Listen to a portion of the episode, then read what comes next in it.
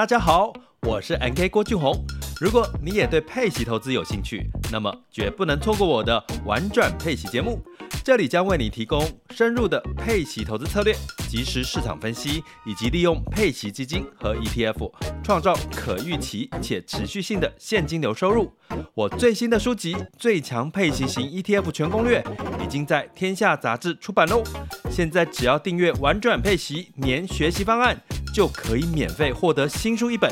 让我们一起学习，共同进步。点击叙述栏连接，立即加入，开始你的佩奇投资之旅吧！天哪，时间不够，事情老是做不完，怎么办？别担心，就让高校人生商学院每周陪你充充电，找到方法不抱怨。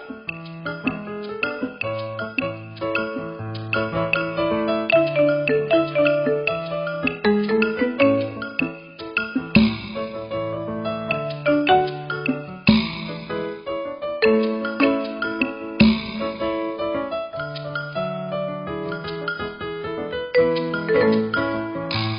大家好，我是赵英成，欢迎大家来到高校人生商学院新书访谈的节目。那今天我们要访谈的老师呢，是我个人非常佩服跟欣赏的邱依林老师哦。他之前有出版的一本著作叫做《涂鸦吧，用视觉模板翻转人生：六种框架、成语、四个步骤，学习、工作、时间管理全搞定》。这本著作呢，我也是我非常喜欢的视觉记录的相关的著作。那因为之前有一段时间，我也就是蛮勤奋的练习，也跟伙伴分享，我觉得这本著作。很值得大家一读哦。那我们接下来诚挚邀请邱依林老师，欢迎邱依林老师。Hello，Hello，hello, 大家好。那我是呃图解力教练邱依林，然后很开心能够线上跟大家分享，就是图解对于我的一些帮助跟一些呃经验。好，非常感谢依林老师哦。简单跟大家打个招呼，那是不是可以先邀请就是依林老师跟大家简单做一下自我介绍，让更多的听众可以认识您呢？OK，OK。呃，我我自己呢，其实是从小非常喜欢画图啦。那但是其实我过往是没有读呃美术班或是艺术相关科系，对，那只是呃因缘巧合际的机会下，大概在二零一五年吧，我就呃参加了台北一场工作坊，叫做视觉记录工作坊。那那时候我才知道说，原来国外有这样的一个职业哦，然后就上网去查，就关于视觉记录、视觉笔记哈、哦、这相关的关键字。然后一查不得了，还发现说，哎，其实这些书市面上其实都有，也不是在二零一五年之后才出现。那只是以前可能真的完全没想过有这样一个行业，所以你也不知道要从哪边去搜寻。所以我就开始啊、把画图我从小到大的兴趣，然后结合到我自己其实也很喜欢做笔记。那只是过往老师也好，或我们身边接触到的资讯都是工整，然后很多不同颜色的笔啊，然后那个看谁的。笔记做的比较干净，啊，就是条列式的文字。那我就尝试把这个图像跟笔记做一个结合。那现在比较多就是来到企业跟学校去做一些课程上的培训，就是希望能够把图解这件事情呢，来带到职场中或是学习中来去解决可能我们遇到的一些问题。那同时也协助一些大型的企业啊或演讲论坛。来去做这个即时的视觉记录，啊，帮呃可能演讲讲完了，或是一个精彩论坛结束了，那我们可能会有一个实体的图文并茂的记录，或是数位版的，让与会者可以快速回顾跟去做交流，大概是这样的一个状况。嗯好，非常感谢，就是依霖老师跟我们分享哦。我觉得这是一个非常棒的起心动念。我其实从你的书跟过去跟你的交流过程都发觉，哇，其实视觉记录跟画画，其实某程度疗愈了你的人生。我觉得这是一个很棒的一个开始哦。那是不是也可以邀请依霖老师跟我们分享一下，就是您当初怎么会想要写这本著作，就是《涂鸦吧，用视觉模板翻转人生》这本书的契机呢？或者是你的起心动念是什么？可不可以简单跟我们分享一下？哦，这这本书其实那个名字有点长，那是因为我在二零一五年陆陆续续接触到视觉记录之后，那想说看了很多书，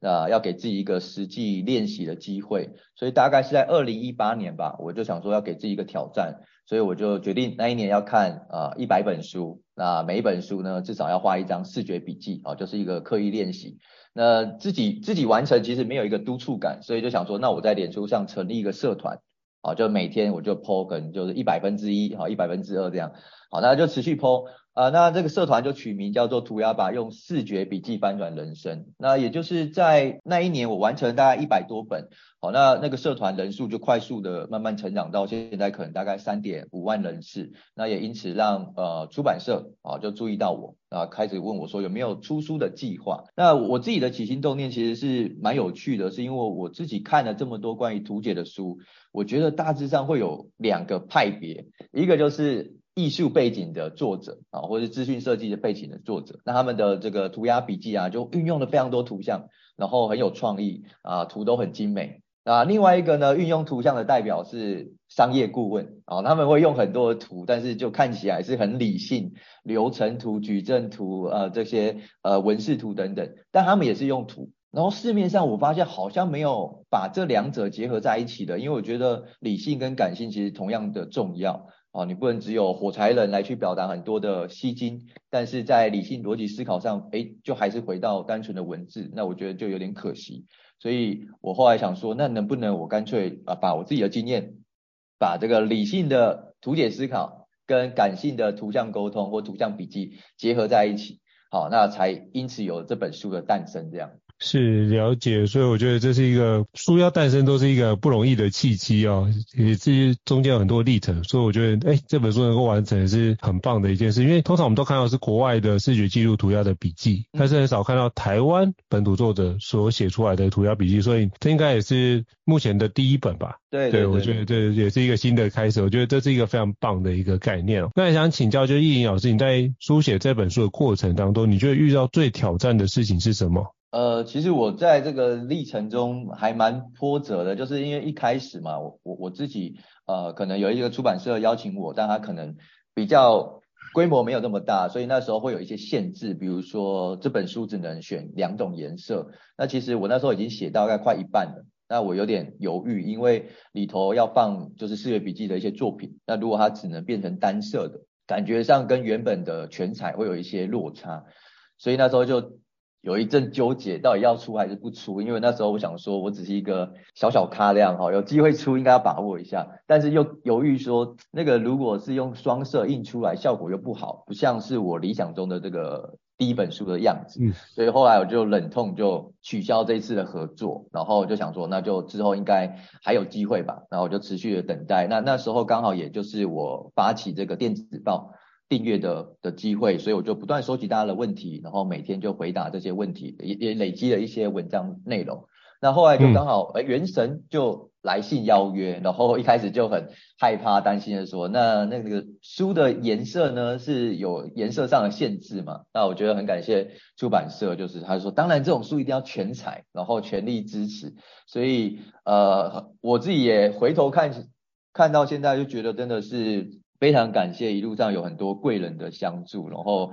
也感谢当初自己的坚持啊，因为后来真的拿到那本书之后，它其实是有一个分量的，因为它的磅数其实也比较厚，然后我会发现它里头的视觉笔记，哎，真的那个颜色跟我自己手绘，就是我自己的原始档，那真的相差不多，就真的就很像是一幅画就在上面这样，效果非常好，所以这是我自己在写作过程吧，最印象深刻的一个挑战。嗯，我觉得书要成书都不是一件容易的事哦，所以就是像我只要有朋友出书，我就已经大力支持，在于我觉得那个是花了多少心血心力才能够完成的一件事，我觉得能够做到这件事都是值得被肯定、被鼓励、被奖赏的哦，所以我一定基本上只要有好朋友出书，一定都是大力的支持的这个环节。所以易老师的书，我有就曾经购买过，跟比如说他那个工单位如果是特别需要图像的，比如说设计部门，我就哎把你的那个书。当做奖品跟伙伴们分享，我觉得哎，这也是他们收到也觉得很开心。我觉得哎，原来如果可以把那个视觉图像用不同的方式去跟呈现，然后可以帮助我推进很多的一个项目，他们也觉得很感谢。所以我觉得。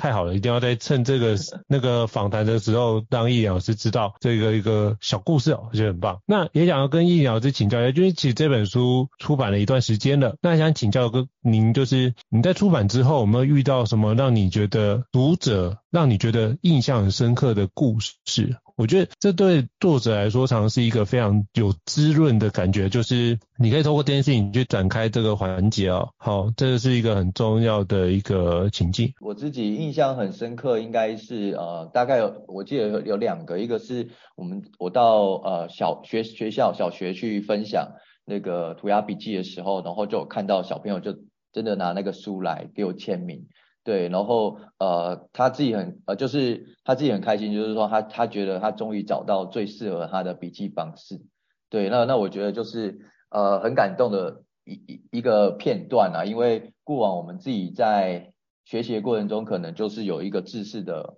笔记表格，要文字条列式，然后觉得那非常不有趣，然后只能硬背硬读，然后回想起来过去的求学可能就。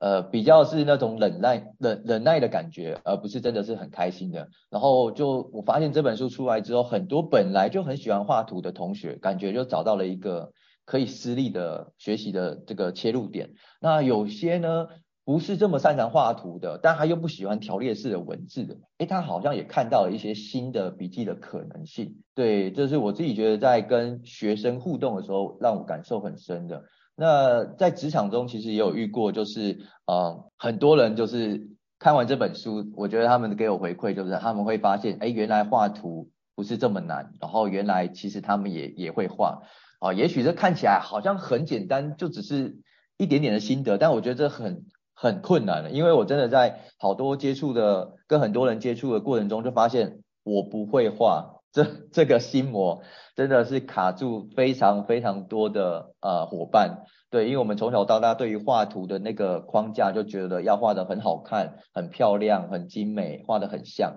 所以有多多少少有非常多的人就因此而不画图。好，那透过这本书，这里头的图很简单，所以他们发现，哎，其实他们也做得到，而且呃他会看到更多画图的应用，其实是在思考跟沟通上，所以这是我自己在。跟很多读者互动的时候，我觉得最让我难忘的事情。嗯，我觉得这很棒，就是透过这个方式可以把很多的一个故事串接起来，可以得到更好的一个发展。所以说，透过我们的一个框架，可以让别人进展得更快。我觉得这是很棒的一个环节。那还想请教奕霖老师哦，就是你在书中有分享，就是传统笔记有些笔记方式是无效的，然后你也分享了，就是视觉笔记可以把这样的注意力跟重点给掌握起来。那是不是可以邀请跟我们分享一下，为什么你觉得传统笔记无效，而视觉笔记会有效的方法呢？可不可以邀请跟我们分享一下其中的诀窍？哦，可以啊，可以啊，呃，因为我自己做传统笔记，从小学嘛 做到高中这样，啊，然后呃大学做了四年的心智图，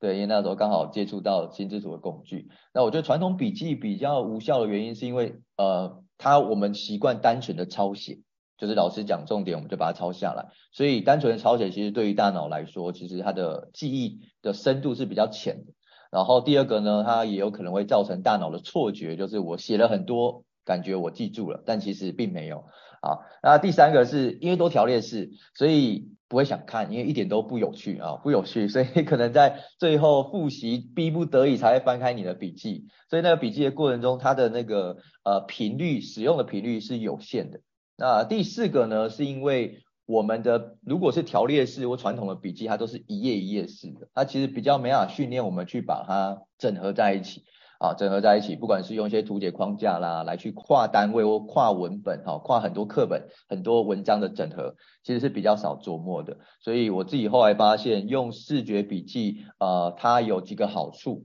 那我常常跟人家说，在做视觉笔记啊，其实画图它主要有三个主要的价值，第一个叫做图解资讯的关系。嗯，对，就是资讯之间它可能有流程关系，有阶层，有呃交集啊，有这个矩阵分析等等的各种的关系，但在文字里头看不出来啊，文字里头是看不出来。那第二个叫图解资讯的本身，就是明明你可能在写嗯《论语》之间孔子跟子游的对话，但是你你眼睛是看不到那个图像的啊，你必须透过文字，然后再去想象那个画面，然后想象完画面之后再去理解里头的内容，那其实。比较慢，那其实你可以在笔记上就直接把那个情境画出来，而且我们不是说要画像漫画这么精细，其实简单的火柴人帮助大脑想象，其实就很够了哦，因为我们是视觉型的动物哦，所以有图像其实是可以让大脑觉得，诶，呃，比较有画面，情境记忆，同时让他觉得这笔记是有趣的哦，所以我常常说，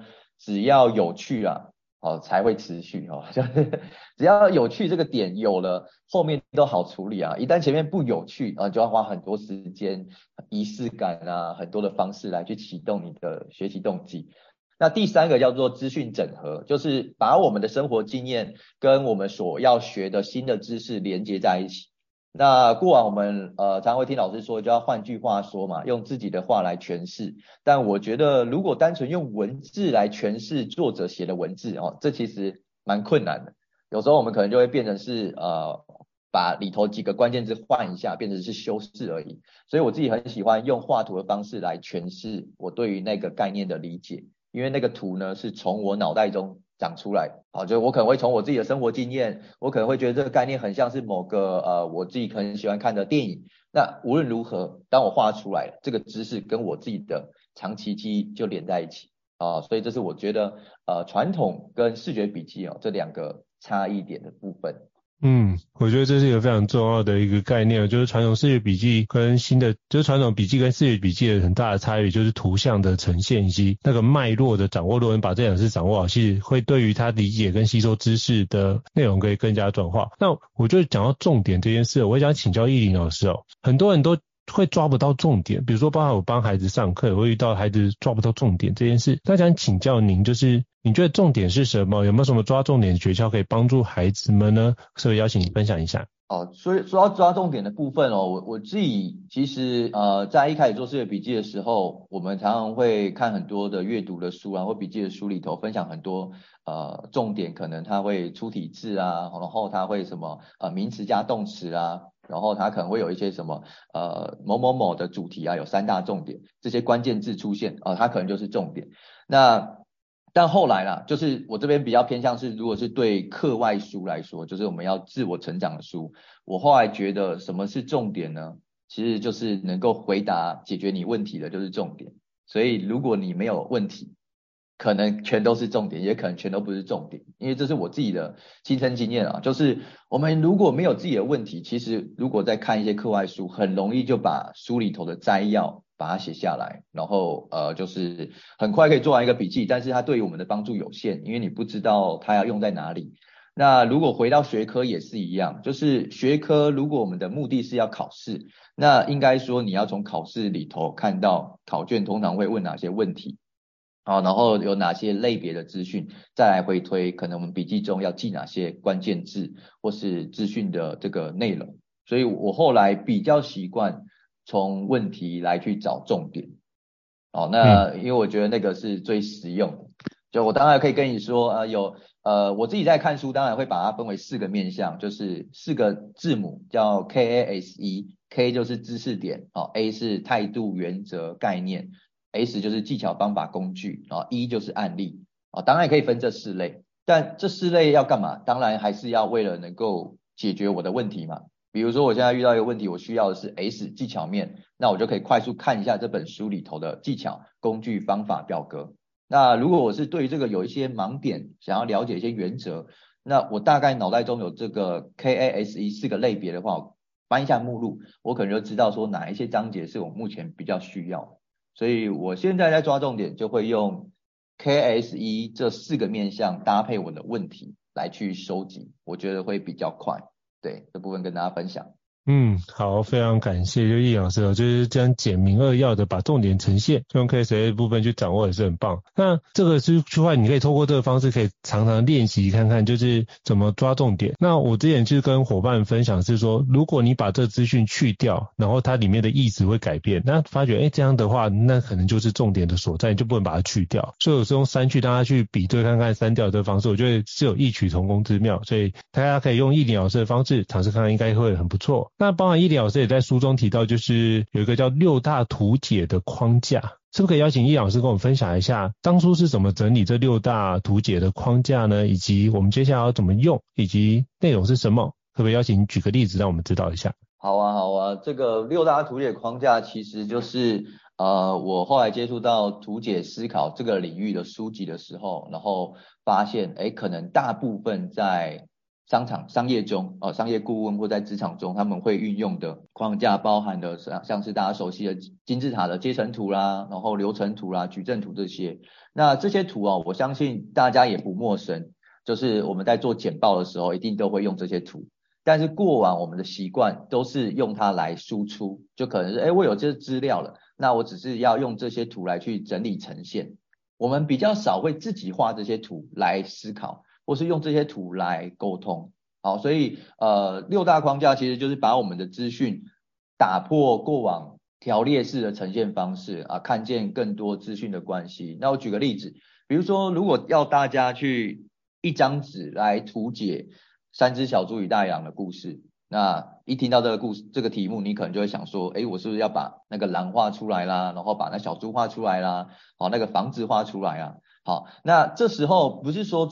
这种方式是错误的，而是说当我们把那狼画出来，房子画出来呢，这叫做图解资讯的本身，就是如果我们今天要探讨的是那个狼长什么样子，哦，那只猪的个性、服装，哦，那我们确实要把它画出来。但可能更多时候我们要探讨的是资讯之间的关系，所以其实你要做的呢，就只要画一个嗯正方形的框，或者你要圆形的框也可以，然后里头写个三个字叫大野狼。好，那这个图呢，它其实就代表的是大野狼。好，那呃三只小猪你可以用另外一个正方形的框写的猪大哥、猪二哥、猪小弟。好，把这些角色列出来之后，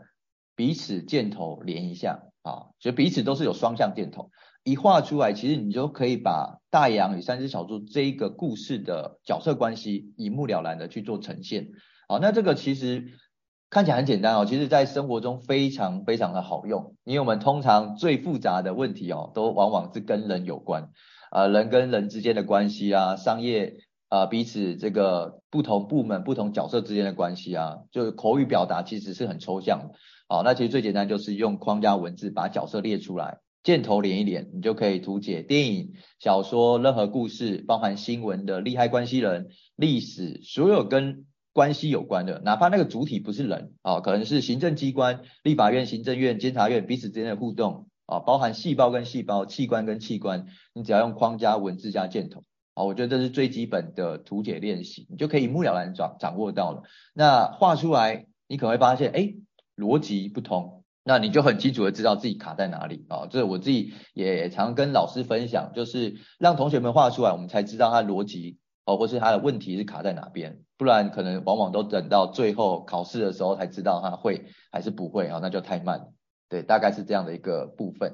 了解，所以这个区块，如果大家想要更了解六大图解框架，可以就是买老师的书来做阅读哦。就是涂鸦白用视觉模板翻转人生，就是这本书你可以从里面去展开里面的内容，所以更了解六大图解框架是什么。那请教奕霖老师，因为其实像我遇到的孩子也遇到过一件事，他说我每个科目的内容都不一样，那我的笔记都写一样，好像也很难。那请问一下，我怎么去设计属于我们自己的笔记框架呢？呃，笔记框架其实我自己会呃设计出笔记框架的那个缘由，其实是这样，就是在二零一八年嘛，给自己挑战，我要画一百张自己的笔记，然后就发现一件事情，虽然说我完成了，然后我学会了很快可以画出一张笔记，对，但是后来发现这这这一百张笔记哦，很难整合在一起，就是因为它每一个。呃，逻辑啦，创呃都很有创意，然后它架构都不统一，所以我很难整合哦。哪怕我可能看了五本跟写作有关的书，我有五张视觉笔记啊，就非常精彩，呃，非常的呃精美，但是它很难整合在一起。那没法整合，其实对我来说就不好用，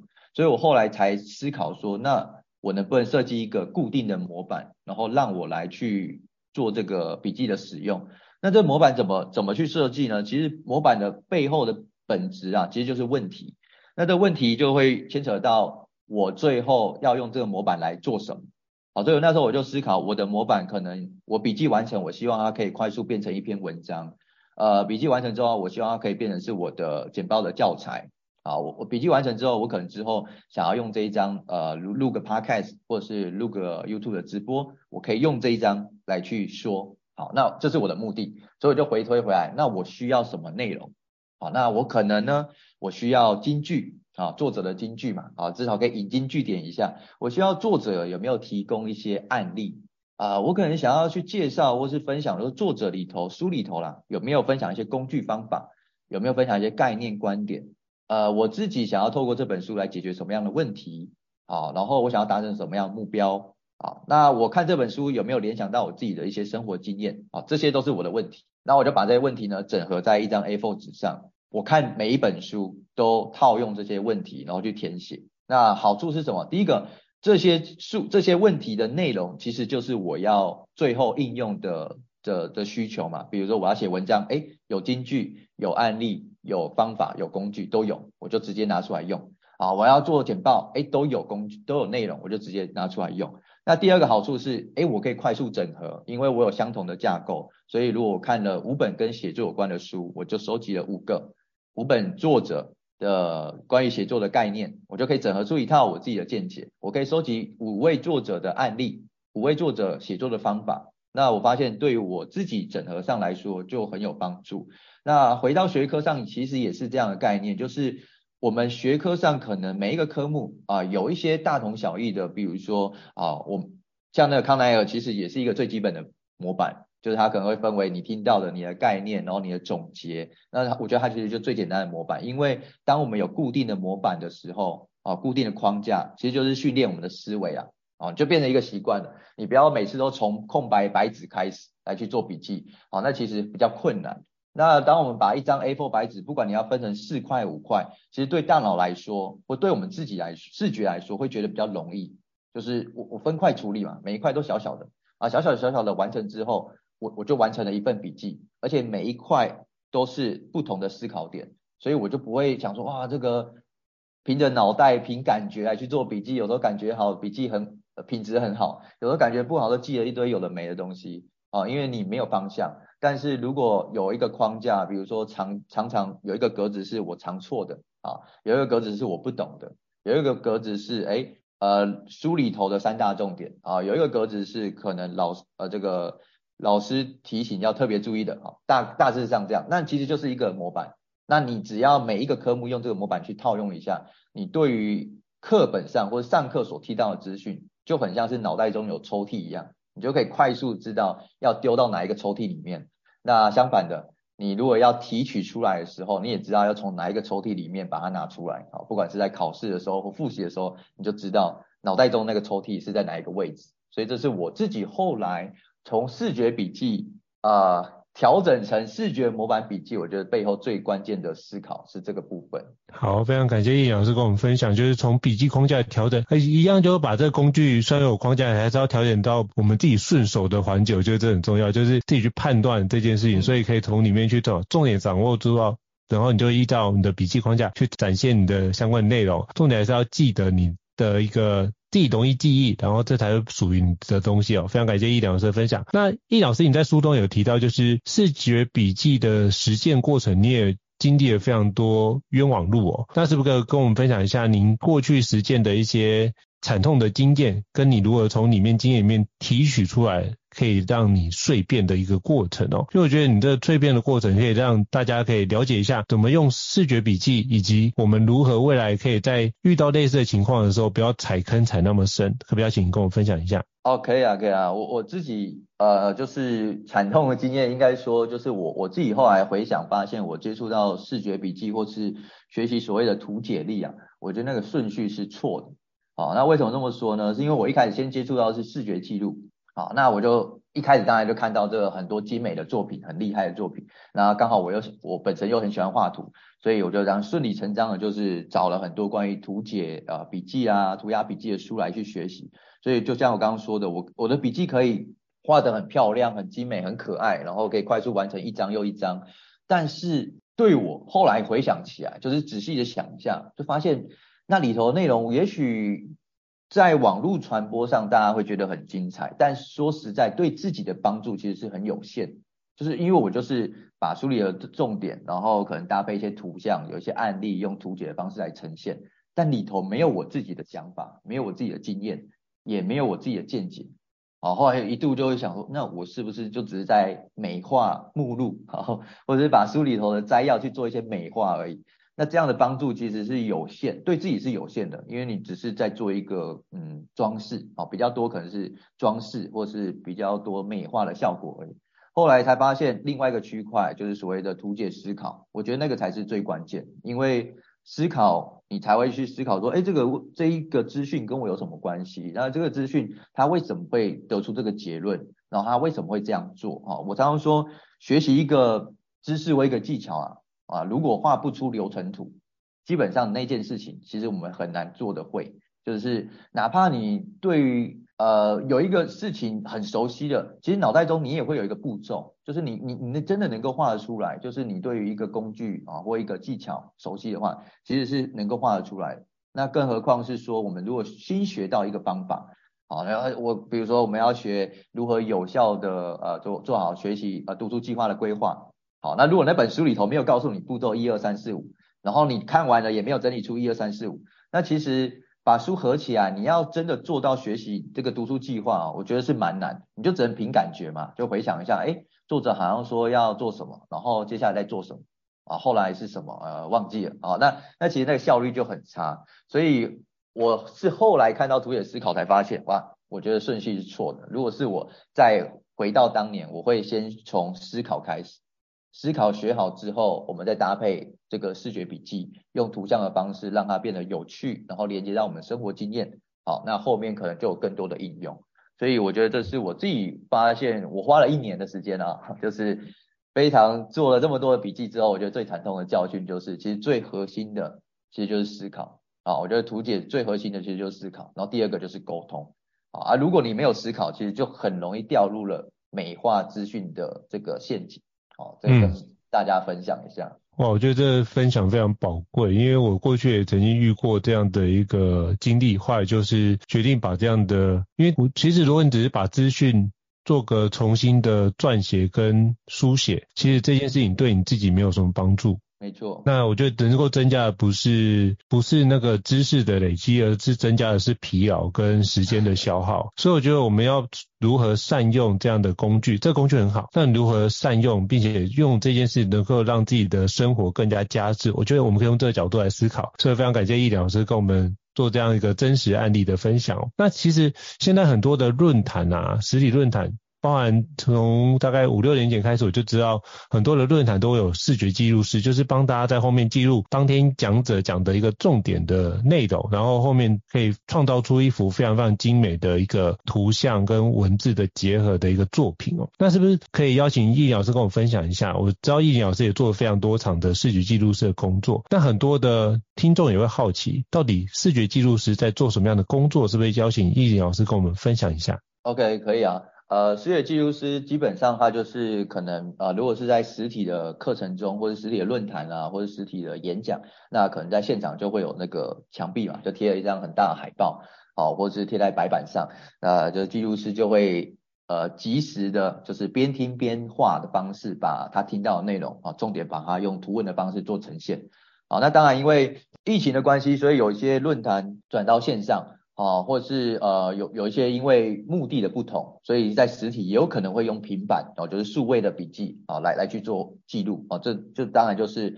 这个实体跟线上这两种这种素材上的差差别啊。那我觉得现在的这个视觉记录在台湾呃越来越多元啊，其实也是我们期待看到的，因为我们真的不希望它只是一个呃来画图啊这样的一个工作，那它其实就被。它的价值就被限制住了哦，就是如果它只是来画图，然后大家拍拍照，然后很精彩，做个回忆，那我觉得它价值比较有限。那其实国外更多他们会结合引导，就是说，嗯啊，当然分享完呃这个画完之后，会请记录师带着大家来回顾一下哈，这里头有一些内容。那它其实还是可以做一些设计，包含我们可以在图上面留一些空白的位置哦，让现场的人来去做互动，不管是让他画啦，让他投票，让他贴便利贴等等，它其实都是可以做设计的。让现场的这个论坛或是现场的交流，可以透过图像有更多的这个呃对话，有更多的共创。好，那当然线上的数位的笔记，它其实也有更多的应用，包含我们今年跟呃台北呃这个敏捷聚会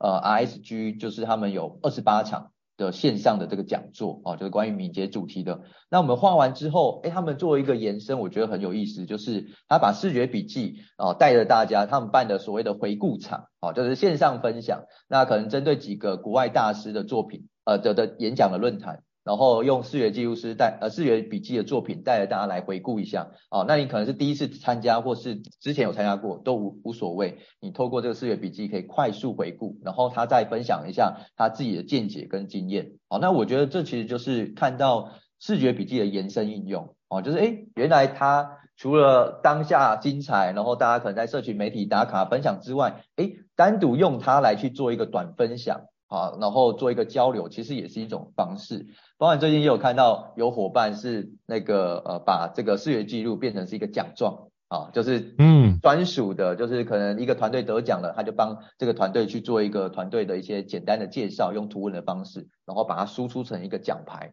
啊，一个那个画框。那我觉得这也是蛮有意思的地方，所以其实真的是蛮期待呃视觉记录这样的一个。图像或者这样的一个工具，这样一个方式，能够帮助论坛、讲座这些更加分，创造出更多价值。哦，所以其实也很期待有各种合作的可能跟机会。好，太好了，所以我觉得这是一个非常棒的开始。所以如果大家觉得哎有可以推荐的，或者有参加论坛，有需要视觉记录师的，都可以邀请，就是奕霖老师一起合作。奕霖老师真的画得非常非常好，诚挚推荐。好，那我也看到奕霖老师有在网络上分享，哎，二零二三年有一个新的读书会的计划哦。那刚好小弟的著作也有在您的分享的里面之一，那是不是可以邀请跟奕霖老师跟我们分享一下，嗯，这个二零二三年读书会的活动呢？好啊，好啊，呃，其实读书会我自己从二零一九年呃办办到现在了，那呃我们明年的二零二三年想要做一个调整，是因为我们希望让更多人可以来接触到这个区块，所以我们就是以明年。呃，抓四十八呃四十八周，每周的周四晚上，好，我们就是直播分享一本关于图解应用的书，好，三十分钟跟大家让他对于图解有一个概念，有一个工具，好，那我们会用四个主题，啊，第一季就是图解思考，第二季就是图解笔记，啊，第三季就是这个图解沟通，第四季是知识萃取，好，那每季呢就会挑选相对应的这个书籍来跟大家分享，然后。三六九十二呢，也会办一场线上的这个实作工作坊，就带着大家来用这个润啊，一起来做共创跟交流。好，所以如果大家对于哎图解哎有兴趣，然后想要了解一下到底图解跟职场可以怎么结合，那欢迎大家可以加入我们二零二三年图解力读书会的行列。好，那我们会有个专属的社团在里头分享直播的影片跟更多的一些模板啊，或是视觉笔记的一些教呃教材。来跟大家做交流，好，那很多人都问说，那要会画图才能参加吗？我觉得不用，因为我们的目的其实就是要打破大家对于画图的刻板印象，就是画图不等于创作，呃，画图更大的应用在思考跟沟通，这是我不断希望能够扭转的一个观念，哦，因为很多人因为画图等于创作而不敢画图。而觉或者觉得自己没有绘画天分，哦，那我自己在后来接触到国外的视觉引导记录的部分，你会发现，诶，他可能画火柴人而已，哦，他可能在他的专栏部落格里头画火柴人，但又把他的很专业的理论用火柴人快速让人秒懂，甚至在 TED 演讲中，他的简报就画火柴人，然后有些呃商业顾问在提案的时候就画火柴人跟客户去聚焦到底要解决的情境是什么，哦，所以其实那个图像本身。的精细度不是重点，重点是能不能帮助我们达成我们的目的，解决我们的问题。好，所以欢迎如果有兴趣对于图解，然后想要一起来边画边学习的伙伴，欢迎可以加入我们明年的读书会行列。谢谢大家。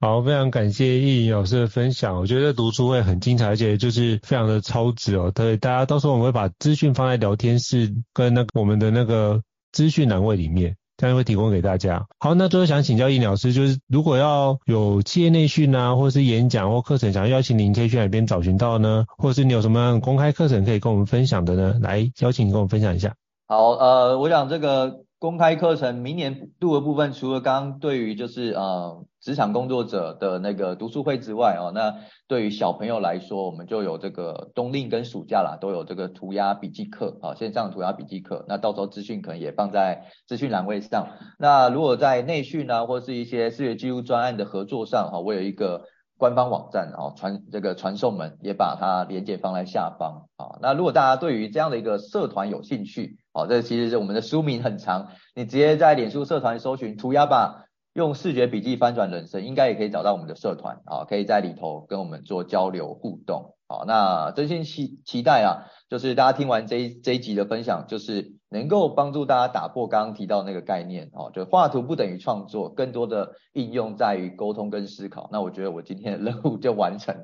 好。谢谢大家。好，非常感谢易颖老师的精彩的分享啊！如果大家对于就是易老师著作有兴趣，诚挚邀请各位赶快去买《涂鸦吧用视觉模板翻转人生》这本著作，真的会让你的人生有所翻转哦。好，再次感谢易颖老师跟我们精彩的分享。如果大家对于高教人商学院觉得不错的话，也欢迎在平台上面给我们五星按赞。那我基本上各位的支持，就对我们来说很大的一个肯定哦，那也是对我们来说很好的鼓励。那我们会持续的努力，推出更多的新书访谈，以及更多的双人对谈，以及 Kono 商品的相关的内容来提供给大家。好，再次感谢易老师，谢谢，希望下次有机会现场聊。好，感谢，谢谢，拜拜，拜拜。高校人生商学院，掌握人生选择权。